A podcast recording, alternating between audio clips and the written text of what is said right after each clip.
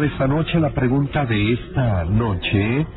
Usted, ¿cómo puede catalogar las imágenes que se han descubierto en las pupilas de la famosa tela que muestra a la Virgen de Guadalupe exhibida en su basílica en la Ciudad de México? Díganos su comentario en Mano Peluda, Grupo Fórmula, Facebook, arroba Mano Peluda 18 en Twitter.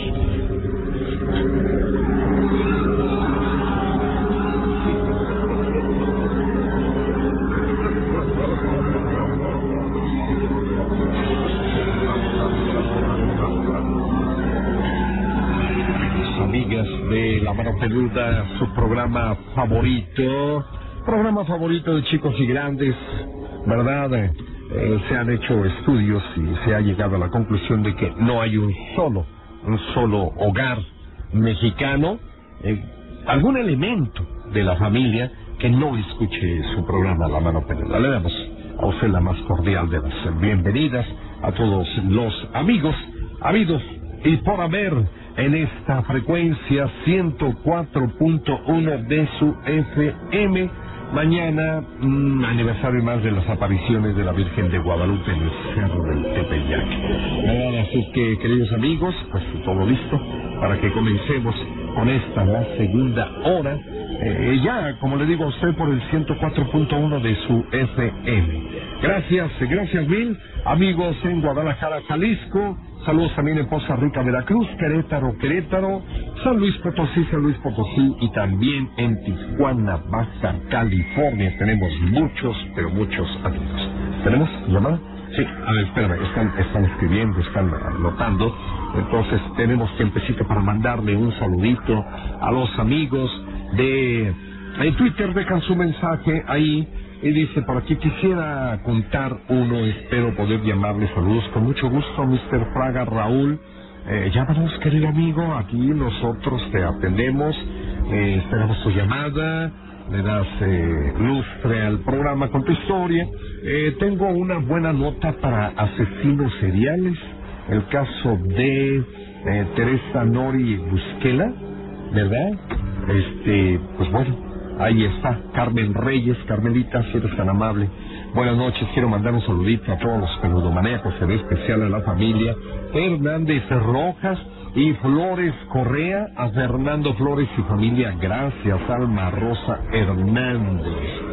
Muchísimas gracias. Comentario más de Ramírez Romero Antonio. En León escucha la mano peluda por la 100.1 de FM, pero solo de 10 a 11 donde puede escucharla de 11 a 12 solamente por internet, mi querido Antonio, solamente por internet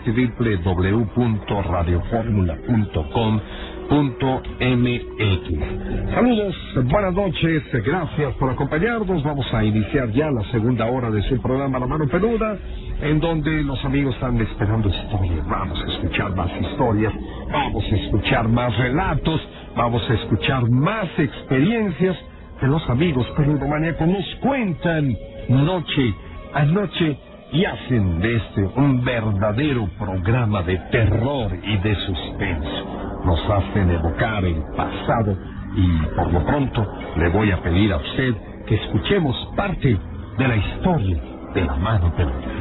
Vía telefónica, licenciado Jorge Castillo, de Villahermosa, eh, él es licenciado en Relaciones Comerciales. Licenciado, ¿cómo está usted? Buenas noches. Muy buenas noches, señor Rubén. Sí, mire, este, le estaba comentando por ahí a la, a la dama que me atendió. Sí. Mire, a mí me sucedió un caso hace, hace más o menos tres años. Sí. Sí, mire, este, aquí hay un panteón, se llama el Panteón Central. Sí. El Panteón Central. En eso me, me, este, me comenta mi hija de que un amigo de ella había fallecido, ya tenía ratos. Me dice, papá, me, me intereso mucho por ir a, a la tumba de mi amigo para, para poder, este, para poder que, limpiarla y pintarla. Ujú. Ya iba presto aquí su servidor y le, y le digo, bueno, hija, pues me, voy, me, sol, me solidarizo contigo y yo lo hago, hija, yo lo hago. Tú tienes muchas cosas que hacer y yo lo hago, no te apures. Y sí, nos trasladamos a, a dicho panteón. En la entrada de la... El panteón tiene dos entradas. Tiene la entrada principal y una entrada lateral. Y yo me voy por la entrada lateral, ya que por ahí este es donde está la bóveda del, del muchacho amigo de mi hija. Y bajo y, y mi hija tenía que hacer unos mandados y me dejó ahí ya. Empecé a caminar con, con los instrumentos, con la pintura y todo para, para poder este, limpiar esa bóveda. Llego y entrando, entrando, en la puerta lateral veo a una persona, a una muchacha, a una muchacha esbelta, nada más que andaba muy muy desarreglada, muy, muy este, con un pantalón de mezclilla roto, pues ahorita como utilizan los las chamacadas. Sí, y este, muy sucia ella. Y, me, y me dice muy decentemente, muy buenos días, caballero. Y le digo yo, muy buenos días, señorita. Ay, dice, qué bien viene usted a visitar a un pariente. No, le digo, mira, vengo a, vengo a limpiar una bóveda para pintarla. Ah, sí, su familiar. No, le digo.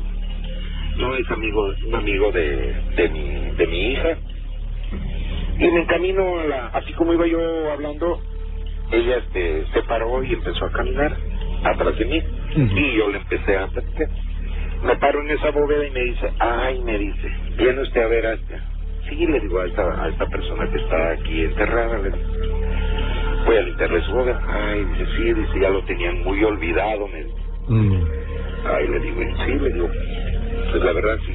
Y ya como me puse, me puse a raspar, me puse a limpiar, a chatearle el, el montecillo que había ahí. Y este, y empecé ya que terminé de eso, empecé a pintar la bóveda. Cuando en eso, esta persona, le digo esta muchacha, empieza a caminar a mi alrededor. Y me, y me preguntaba, siempre que me hablaba, yo la sentía cerca. Yo la sentía cerca, caminaba, estaba a 20 metros, 30 metros, 40 metros, así. Y sentía yo la voz de ella que me estaba hablando casi cerca de, de donde estaba yo. Que me decía, y este, y es su familiar, no, le digo, no, le vuelvo a repetir que es amigo de mi, amigo de mi hija. Ay, me dice, qué bueno es usted, me dice, porque la verdad sí lo tenían olvidado a este muchacho. Y le, y así este, sucesivamente seguí pintando y ella preguntándome. Y este, cuando en eso veo que ella se jala para la entrada de la, la entrada lateral del panteón central y me empieza, y me empieza, me empieza a decir este, perdón, la veo que se sienta y yo seguí pintando. Cuando veo que se levanta ella donde estaba, ya ve que en los panteones, en las lápidas ponen este los floreros. Y ahí hay, ahí hay agua, agua que cae de la lluvia. Y veo a la muchacha que empieza a querer tomar agua.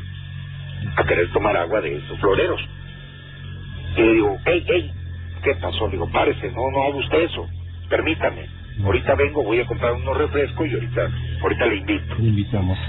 Sí, voy por el refresco, se lo invito y le traigo también unos tacos porque la verdad, la verdad le vi, le vi este, que no había comido nada. Y los tacos y el refresco y, y empezó a comer muy tranquilamente. Yo terminé de, de pintar, en eso llegó mi hija, llega mi hija a buscarme y le digo, mira, este, voy, este, voy a llevar la pala y voy a llevar lo que traigo aquí, el machete, el cuchillo, llevo, le digo, voy a meterlo al carro. Bueno, pues mientras mi hija se quedó ahí y la muchacha todavía seguía sentada ahí a mi derecha, casi enfrente.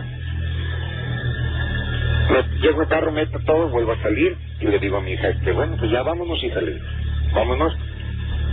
Cuando en eso veo que se levanta la muchacha y me dice, oiga, disculpe, ¿y usted cómo se llama?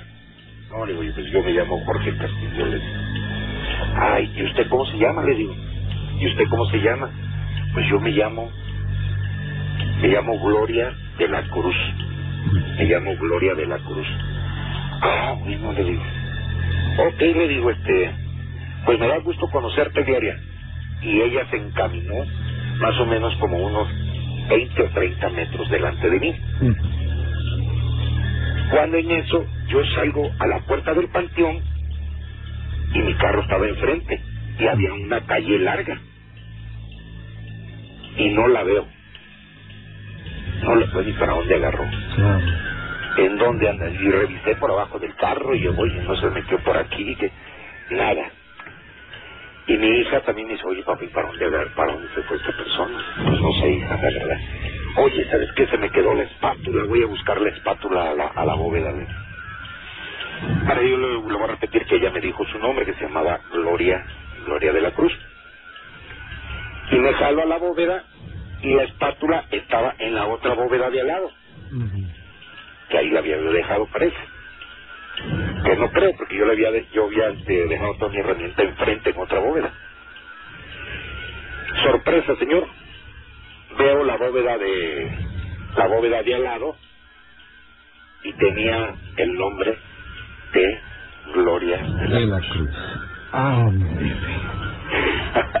la verdad, le estoy platicando, la verdad, le estoy platicando, eso, esto sucedió hace tres años y estoy chinito.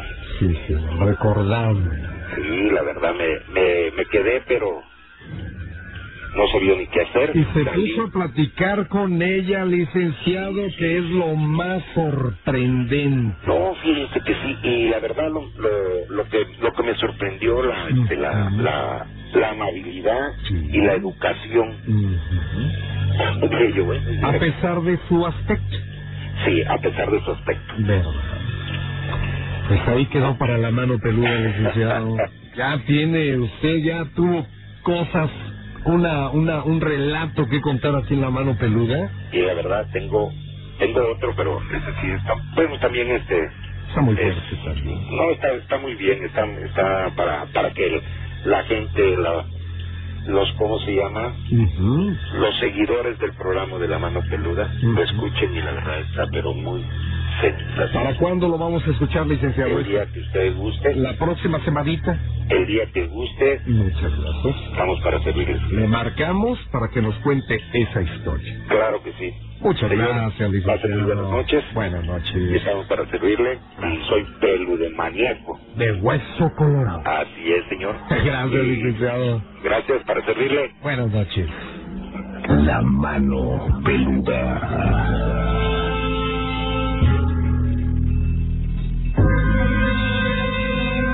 Amigos, es la nota número 2.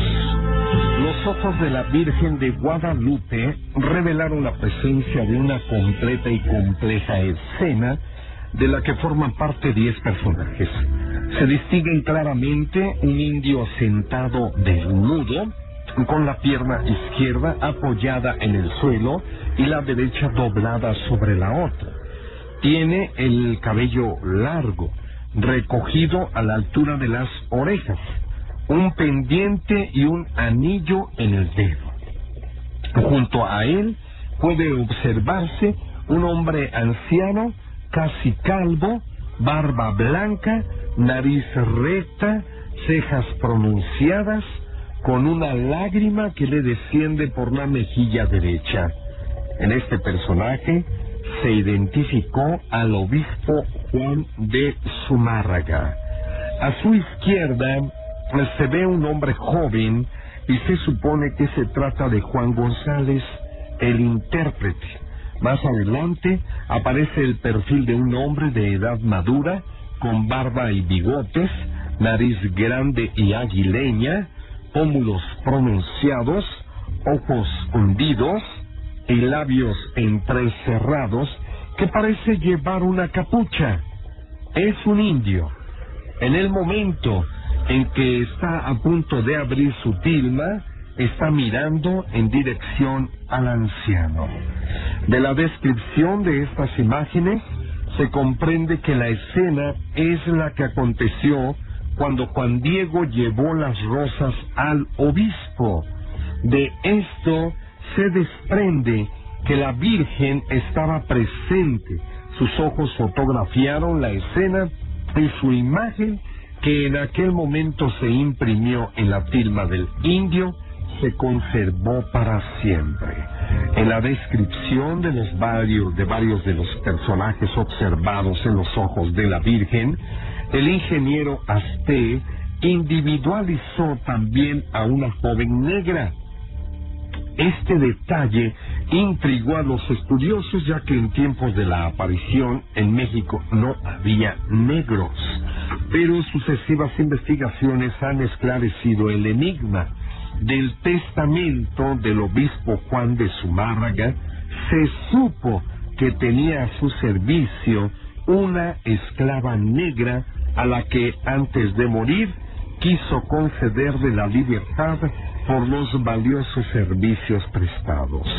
Junto a estos personajes que se encuentran perfectamente descritos también por las crónicas del tiempo en que se verificó el prodigio, José Aste vio una segunda escena separada de la primera, casi en segundo plano, con un grupo de personas anónimas que podrían representar una familia azteca compuesta por padre, madre, abuelos y tres niños.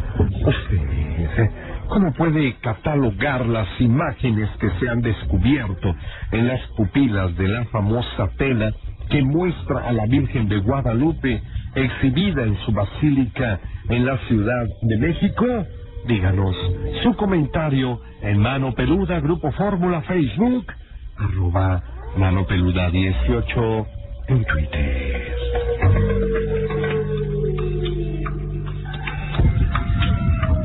Amigos, amigas, su programa de La Mano Peluda. Quiero mandar un saludito para Gustavo Maldonado Caraza, un queridísimo amigo maníaco de hueso colorado, claro que sí, y a toda la familia, ¿verdad? Están escuchando en este momento el programa. Gracias, mi Gus. Familia, saludos para usted también, con mucho gusto. Bueno, ¿qué tenemos por acá, mi querido Skipper? Es el buen amigo eh, José Luis Sánchez Silva, panadero de Tecamac, Estado de México. José Luis, amigo, buenas noches. Buenas noches. ¿Qué haciendo? Aquí trabajando. Eso, señor, usted hasta qué hora le va a parar el trabajo. Ajá. Este. ¿A le va a parar al trabajo? No sé, no, no llora. No llora. Qué bueno, qué bueno. Hay No, mucho este- trabajo, ¿verdad, amigo? Sí, sí, no llora. Qué bueno. ¿Qué pasó, José Luis? ¿Qué nos cuenta? Ah, este, lo que pasa que yo hace un año estaba en el ejército. Y este, una vez me tocó montar mi guardia en un complejo logístico. Este, ahí son muchas bodegas donde guardan armamento.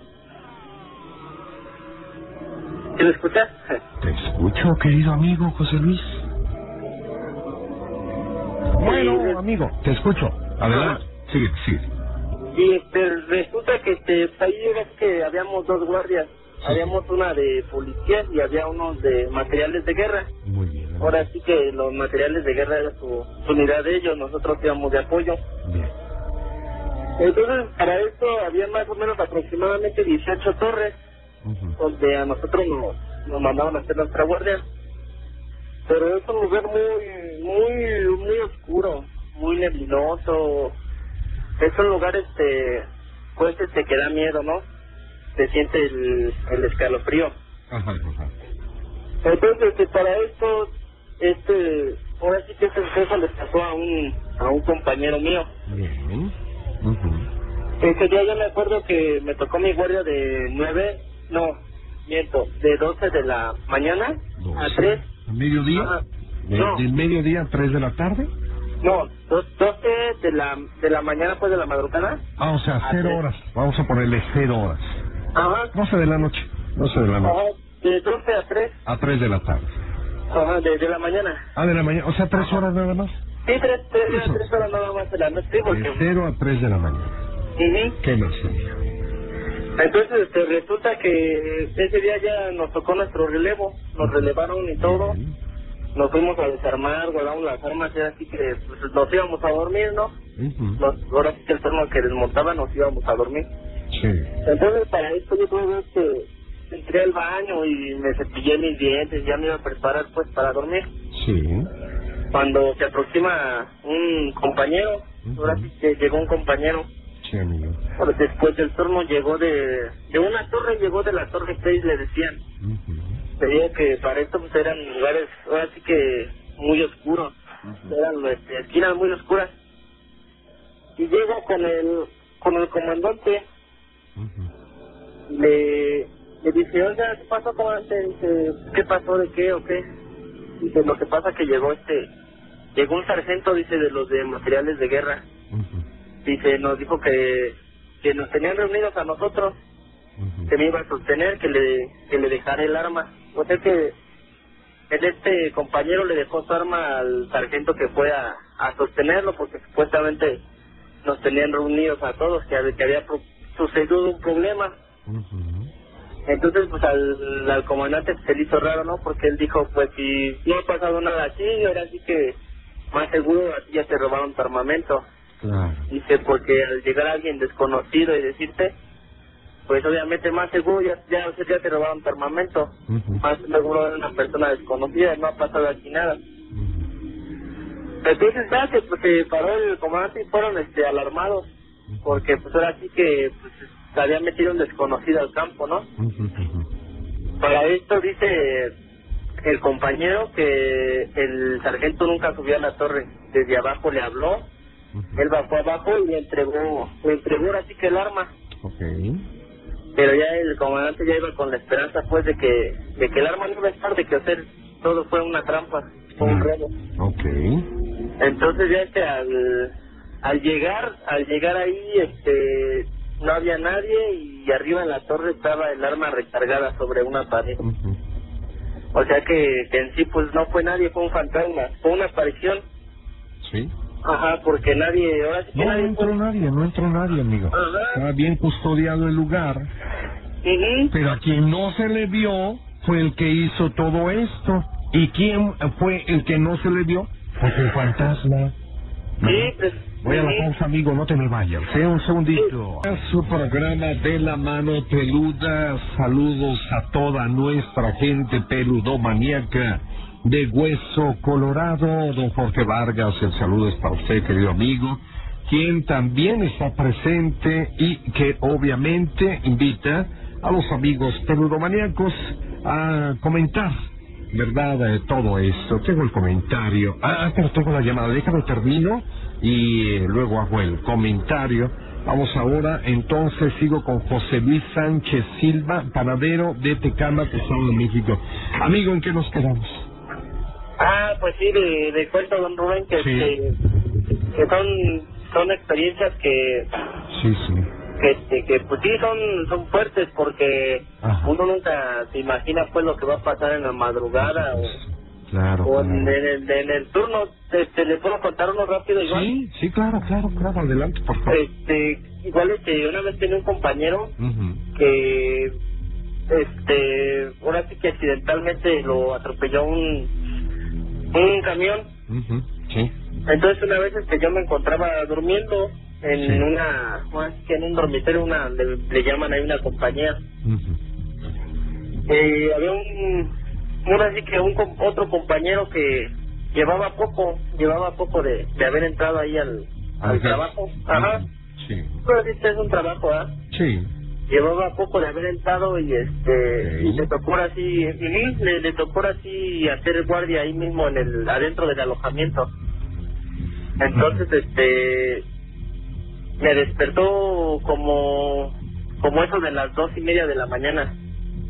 Me despertó y me dijo que había entrado un ahora sí un soldado al, al baño pero dijo que ya llevaba mucho tiempo ahí, que este, que qué hacía, que si le avisaba al, al comandante de ahí del alojamiento o que si entrábamos a ver o qué hacíamos. Y le digo, mira, pues mejor vamos a entrar a ver qué pasa con este chavo, le digo, porque si le dices a- ahora sí que al comandante se va a molestar si no hay nada o si es algo incoherente. Ujú. Y me dice, sí, vamos a entrar. Entonces para esto, pues en la noche ya ahí no se puede prender la luz y entramos con una lámpara. Y revisamos lo, todo así revisamos las tazas, el área de las tazas, de los misitorios, de las caderas. Sí, sí, sí, porque son esteras, sí que son, son instalaciones muy grandes. Ajá, y pues sí, sí, sí algo de, de miedo, pues, este, estar en la oscuridad y revisar y los ruidos y todo lo que hay. Y resulta que no, no, no, no encontramos a nadie, ahora sí que no, no, no había entrado nadie. Nada, nada. Ajá, y ya le pregunté, le pregunté al compañero más o menos cómo era, y me dice, pues era chaparrito, dice, bigotoncito, dice, y caminaba así medio, medio chueco, me dice. porque, o sea que él sí lo vio, amigo. Sí, sí, él o sí sea, lo vio. Ajá. Ajá, él lo vio tal y como era. Sí, sí, Entonces claro. ya este ya ahora sí que yo al al tratar de acordarme quién es quién es y los rasgos que me dio pues era el chavo que lo que lo atropelló el camión, ahora sí que era el compañero que se murió en el accidente. Mm, ya anda. Ujú. Al final de cuentas se supo quién fue. Sí, sí, ahora sí que este el ahora sí que el otro compañero lo lo pudo ver. Ajá, no, no lo conoció, me imagino que precisamente por eso lo vio, porque lo hubiera conocido se lleva una impresión pues fuerte, ¿no? Ya lo creo, amigo, ¿eh? Ujú. Ya lo creo. Esa es una más, una de las historias o una más eh, de, de- de las cosas de que platican los amigos peludomaníacos en el programa de La Mano Peluda. Yo te agradezco mucho, mi amigo, que hayas llamado Sí, gracias, gracias, gracias, don Rubén. y que, ajá, y que termines pronto de la chamba. Ok. Gracias, gracias. Ándele pues, amigo, gracias. ¿Puedo Sí, mandar un saludo? saluditos, saluditos, por favor. sí. Ah, man- mando un saludo para Jessica Fondal. ¿Ok? Ajá, y este, y a ver si en otra ocasión este, puedo contarle otros relatos. Por supuesto, aquí El te vamos a estar que- esperando. El Ujú. tiempo que estuve ahí trabajando, este, sí, sí, sí, hubo muchos acontecimientos cosas, sobrenaturales ¿no? que, Ujú. que me tocó ver, que me tocó. Todas ellas en Ajá. Sí, no, incluso igual en el día, ¿eh? En el día también, Dios santo. Es que este, ahora sí que las instalaciones de, pues sí, lo que dicen de las sedenas, yo me imagino que han pasado muchos sucesos Ujú. a través de la historia que se quedan ahí, ahora sí que Sí, sí. queda la mala vibra, la... Oye, Luis, y eh, las instalaciones, a ver, la cita, ¿cuál es? ¿Dónde se, quedan, ¿Dónde se encuentran ubicadas? Bueno, ya sé lo que está la Secretaría de la Defensa Nacional, pero tú, ¿dónde estabas? Ah, yo, yo estaba en Santa Lucía, En Santa Lucía, Estado de. México. Santa Lucía es eh, Estado de México, es en Tlanepantla, ¿no? No, no, no es eh, adelante de Tecama, es aérea. Estado de México, rumbo a Pachuca Hidalgo. Ajá, la, la, la base aérea. Oh, ok, sí, perfecto, Santa Lucía. Tú estabas ahí, mi querido amigo. Sí. Oye, ¿recuerdas una de la mañana? O sea, las, las historias que nos cuentan los amigos por lo regular transcurren en la madrugada. Pero tú me dices que, eh, bueno, me das a entender de que el mundo espiritual, el mundo sobrenatural, no solamente se refiere a las noches. No, sino no. que en la mañana también. ¿Tú recuerdas alguna historia que haya sucedido en la mañana? Sí, A ver. Este, ¿Qué una pasó? vez yo me encontraba este, haciendo aseo. Ajá, ahora sí, Sí, que este, todo, toda la mayoría del personal, bueno, prácticamente todos los de la, los del alojamiento que estaban fueron a su lista. Precisamente eran las 7 de la mañana. Bien, pues. Ajá, las 7 de la mañana, entonces eh, a mí me dejaron haciendo aseo. Ajá, porque ahora sí que terminando las listas de la mañana llegan las supervisiones y todo debe estar limpio, las camas alineadas. O sea, todo debe estar en perfecto, en perfecto estado y precisamente está limpio, ¿no? Está limpio el lugar, pero uno se queda a los detallitos pues que faltan, que un papel tirado y eso. Sí, me escucha, ¿verdad? Sí, sí, sí. En- Entonces, este, esa vez me dejaron, me dijeron, pues ahí lo que haga falta, lo que vean mal, alineado, acomodado, tirado, pues lo levantas. Yo así, pues la, lo clásico, ¿no? Entonces, este, ese día ya había yo terminado de medio escombrar, hice una media barrida, y me, me puse así que a ver la tele, ¿no? Dije, pues ahorita en lo que llega de la lista todo el personal, pues me pongo a ver las noticias o lo que haya Claro, claro. ya este prendo la tele, ahí estaba cambiándolo y de repente escucho cómo se empiezan a abrir las regaderas una tras otra. Mm. y pues fue algo muy extraño porque pues no había nadie prácticamente ya había yo recorrido todo y, y fui al lugar y sí precisamente eran aproximadamente 10 regaderas. Las 10 estaban abiertas de las de las dos llaves lo que viene siendo el agua fría y el agua caliente. Agua caliente obviamente no había ¿verdad? Pero por así que las llaves todas todas todas estaban abiertas después de cerrarlas procedía a verificar a ver si pues, de pura casualidad bien maldoso que las hubiera abierto o algo y no, pues ahora sí que, que no había nadie. Y a pesar de que era pues muy temprana hora y se escuchaba mucho ruido, mucha gente afuera de la... Ahora, no nos has dicho la hora. ¿Mande? No nos has dicho la hora. Ah, le ¿Qué digo que eran- eran aproximadamente las 7.45 de la Ah, mañana. cuarto para las ocho. Y ya, Ajá. para ese entonces ya hay un mundo de gente. Sí, no, sí, te digo que este, ¿sí? precisamente esas horas ya la, la, ahora sí que la lista de la mañana, la, ya le dicen la Diana, ya había terminado. Ah, Ya estaban por llegar todos, ajá, a los, a los diferentes alojamientos. Qué cosas. Y yo pues le digo que traté de buscar una explicación o traté de buscar por ahí un maldoso que lo haya hecho y pues no, no dijo nada y le digo a pesar de que era temprano y de que afuera de los alojamientos había mucha gente, Ujú. sí me dio mucho escalofrío. Ajá, sí me dio mucho escalofrío. Híjole, bueno.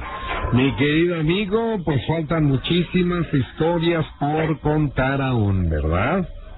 Sí, Nos muchas. sigues llamando, por favor, querido amigo. Sí, sí, sí, don Rubén. Ahí, ojalá mucho. la oportunidad de volver a contarle más. Estamos en contacto. José Luis Sánchez Silva de Tecama. Cuídate mucho y pasa bonita noche, amiga. Hasta luego, Nos gracias. vemos. Buenas noches. La mano Y ya para terminar, creo que es para terminar, doctora Berenice Arámbula. Buenas noches, doctora. Buenas noches, señor Rubén. ¿Y por qué se me fue? Se cortó Se cortó, ¿verdad? Sí, sí, nosotros tratamos de restablecer la llamada, pero bueno, hasta ahorita lo vamos a hacer. Mi querida Doc, hay una historia que quedó pendiente la hora anterior. Así es. A ver, esta ocurrió Sí. hace cuatro años aproximadamente. ¿En dónde fue esto? Esto fue en un lugar que se llama El Cedral. Ok. Está en el Parque Mineral del Chico. Mm, Creo que- Hidalgo. Así es. Es municipio de La Estanzuela. Entonces, eh, bueno, somos fanáticos de acampar mi novio y yo. Eh, y nos fuimos un día miércoles, que era que, el que yo tenía de descanso, nos fuimos para allá y llegamos aproximadamente a las 10 de la noche. Sí. Eh, llegamos y allá, pues es un bosque muy bonito, lleno de, como de, de ¿cómo se llaman estos? Mucha de pinos. Ah, ok. Y mucha vegetación. Así es, y baja mucho la, la neblina. Entonces empezamos a instalar la casa de campaña como a las 12 de la noche. No, no había absolutamente ninguna pista más que los señores que cuidan ahí el, el parque. Y le dijimos, oiga señor, ¿estoy seguro? Sí, no pasa absolutamente nada, aquí están seguros, nosotros este los vigilamos, les traemos leña y pueden pasar la, la noche muy tranquilos. Y dijimos, ah, pues perfecto. Empezamos a instalar la casa de campaña, empezó Ujú. a lloviznar como si fuera un rocío, pero así súper tupido. Terminamos de instalar la casa de campaña y me dice mi novio, oye, ¿ya viste eso? Ah, En la cima de una montaña que se llama El Cuervo, este, se veía cómo bajó la niebla y cuando baja la niebla se veían unos faros así súper intensos, como si fueran de avión pero más fuertes. Ujú. Acto seguido de que baja esta luz, se va esa luz tan tan intensa y se esparce la, la niebla, otra vez queda queda limpio. Y digo, oye, pues yo creo que debe ser un ovni. Me dice, pues yo creo que sí. Y hasta ahí quedó, nos quedamos impresionados. Pusimos agüita para acá, y pusimos la mano peluda. Mm. Y me dice, ¿sabes qué? Ya apaga el radio porque ya me dio miedo. Mejor ya vámonos a dormir. Y le digo, ok, perfecto. Nos metimos a dormir. Y en, en lo que nos ganaba el sueño nos pusimos a platicar del día, del camino y todo. Y llevábamos un perro. Entonces el perro se quedó adentro con nosotros. Y de pronto se escucharon pasos alrededor de la casa de campaña, como si alguien estuviera melode- me- merodeando el lugar. Y mi perro empieza a llorar. O sea, se empezó a sentir así un frío horrible y así como que los dos muy tensos y dijimos, ¿qué, qué está pasando? no ¿Qué está Nos van a saltar, Sí, nos van a saltar o alguien nos va a hacer algo porque Ujú. ¿quién puede estar a esta hora? Que eran como las dos y media de la mañana, ¿quién puede estar a esta hora? Este, viniéndonos a ver, ¿no? Y mi perro pues chillando espantadísimo, que fue lo que más nos asustó a nosotros. Y a la mañana siguiente salimos, no pasó absolutamente nada, se oyeron los pasos alrededor de la casa de campaña, que duraron como unos 10 minutos, y después se oía cómo aplastaban la hojarasca y se fueron. A la mañana siguiente le platicamos al señor que nos vendió la leña y nos dijo que era normal esos ruidos porque son espíritus que cuidan la montaña. Y como no hay nadie entre semana, a veces bajan a ver qué es lo que está pasando por si llegamos a interrumpir su, su tranquilidad, por decir algo. Sí, sí.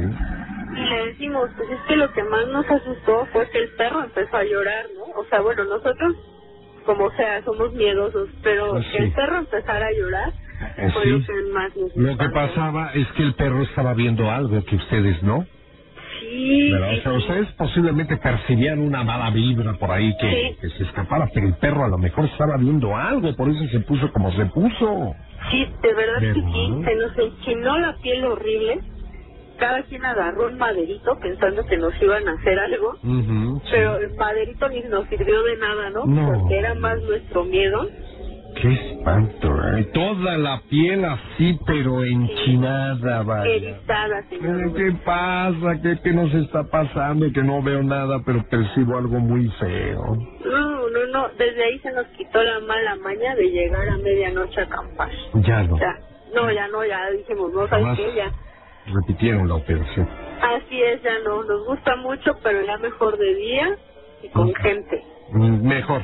Sí, Más mejor. vale porque, híjole, de veras que cada susto que puede pegar uno, ¿verdad? Le Sí, claro. pegar. Y más que llegas a un lugar donde sabes Ujú. que sí puede haber espíritus y llegas inter- Ah. a incomodarlos, ¿no? Parece mentira, pero lo que es el bosque, lo que es el monte, lo que son casas viejas, eh, sin duda que habrá una experiencia por vivir Sí, claro. relacionada con el mundo espiritual.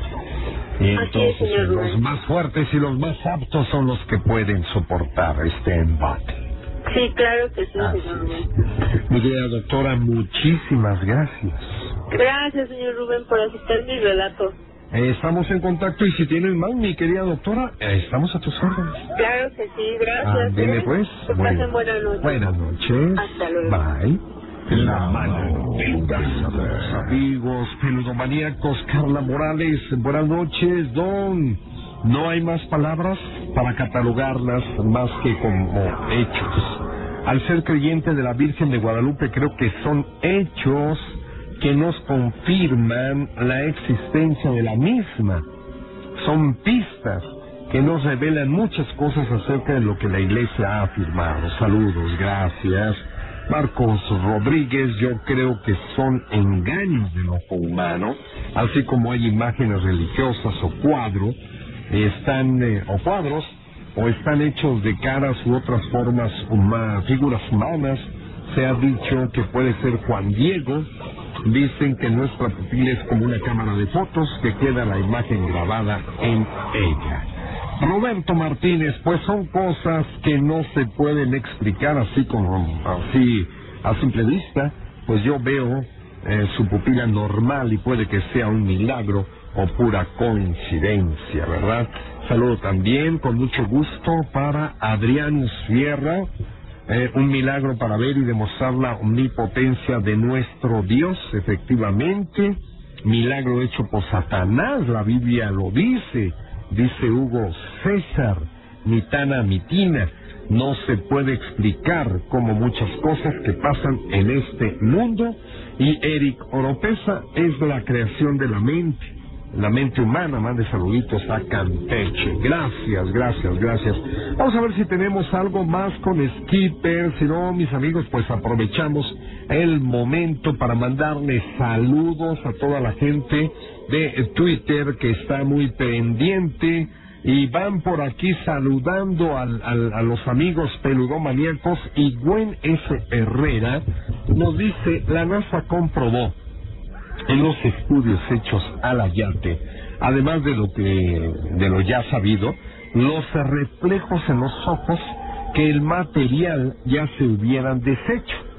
Eh, que los colores de la imagen no están hechos con ningún material vegetal o colorante artificial.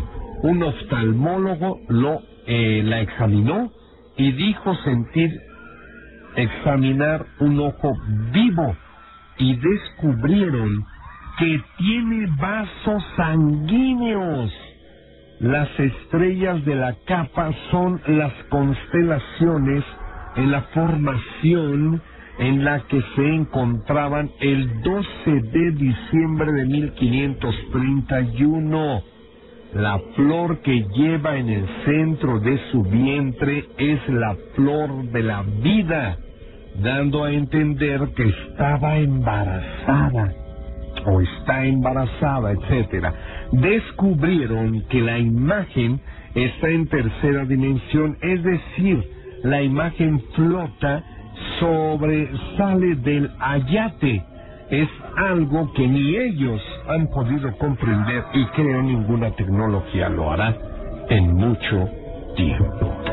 Saludos, gracias Gwen por eh, participar de esta forma con tu comentario aquí en La Mano Peluda. Gracias, gracias a toda nuestra gente, queridos amigos peludomaníacos. Pues hemos llegado a la parte final. Muchas gracias por haber estado en sintonía. Primero en 970, luego en el 104.1 de su FM. Saludos a Jesús Yáñez, querido amigo que deja su comentario. Alexis Villegas, a Ashley Colunga, Pedro Macotela, Brian Rosas. Muchos, tenemos muchos amigos. ¡Uf! ¿Cuántos comentarios? María Ralista, Yadira Coral, Fernando Priego, eh, Cuauhtémoc CD2, Efraín Vidal, muchos amigos. Gracias a todos ustedes. Nos acompañó en la producción Georgina Avilés Ulloa, Ignacio Muñoz Montes de Oca. Controles a cargo de Marshall Sebastián Durán. En este micrófono les saluda Rubén García Castillo, tercera generación. Eh, los invitamos para el próximo lunes. Próximo lunes. Pasen ustedes un hermoso.